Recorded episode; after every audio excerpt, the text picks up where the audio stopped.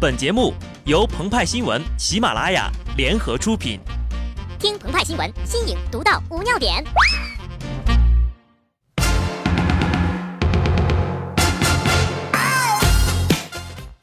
本文章转自澎湃新闻澎湃联播，听众朋友们，大家好，我是极致的小布。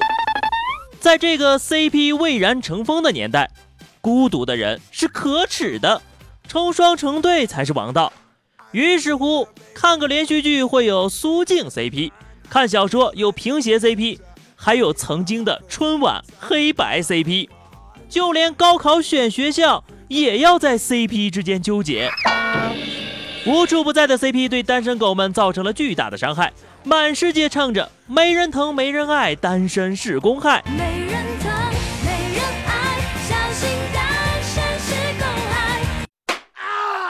单身狗们感受到了浓浓的恶意呀！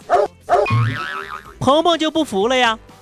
作为单身狗中的哈士奇，我要证明单身狗还是有诸多好处的，比如可以锻炼臂力，从来不上第二杯半价的当，女朋友还可以随时充气呢。哎呀，你可别提单身狗了，那狗要到了你这个年纪，早都死了。但是天灾无情，人间有爱。只要人人都献出一点爱，世界将变成美好的人间。一些有志之士经常为受压迫的无产阶级光棍出谋策划。浙江财经大学教授、经济学家谢作诗显然为单身狗们操碎了心呐。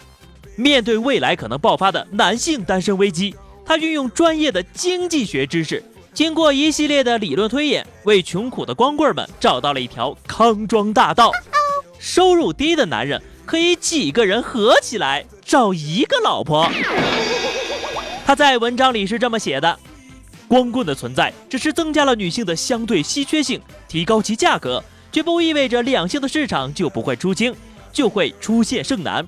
如此看来，光棍及其相关的性问题也就变成了收入问题。收入高的男人会优先找到女人，因为他们出得起高价。收入低的男人怎么办呢？一种办法呀，是几个人合起来找一个老婆，这并不是我的异想天开，在那些偏远的穷地方，就有兄弟几个合娶一个老婆的，而且他们还过得其乐融融。听到教授一席话，我是豁然开朗啊！房子买不起可以合租，老婆娶不起还可以合娶，这不就是传说中的众筹吗？以后的婚姻介绍所呀。可能都会有个巨大的交易屏幕，上面显示，这位女士已经众筹五人，那位女士已经众筹十七人，并且写明最高额度为一零二四人。据路边社消息，因为谢教授这一开创性的提议，明年啊，很可能同时获得诺贝尔经济学奖和诺贝尔和平奖啊。所谓大道至简，教授提出的方法看似很简单，其实呀，蕴藏了很多的内涵呐。首先是穿越回了母系社会一妻多夫的制度，这种反进化论的逆向思维可以说是石破天惊啊。再其次，这是基于当代社会深刻的考察，几人分享一个老婆的初级阶段，就是备胎制度啊。最后。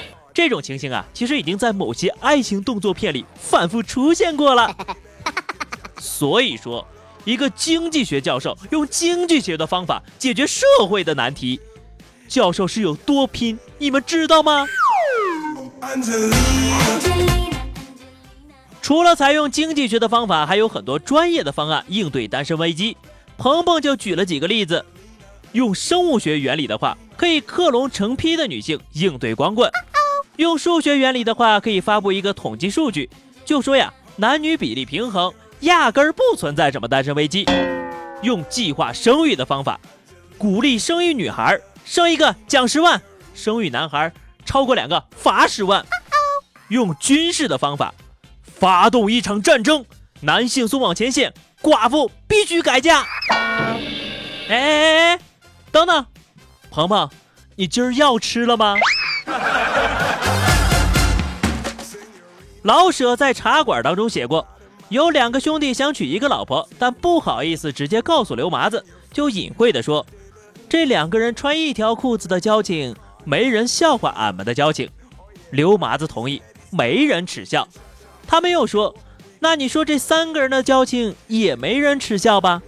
刘麻子回：“平常都说这小两口，哪有小三口的呢？小三口，嘿，我们还真不好意思说出口。”好的，那么以上就是本期节目的全部内容。更多新鲜资讯，敬请关注喜马拉雅澎湃新闻。下期节目我们再见吧，拜拜。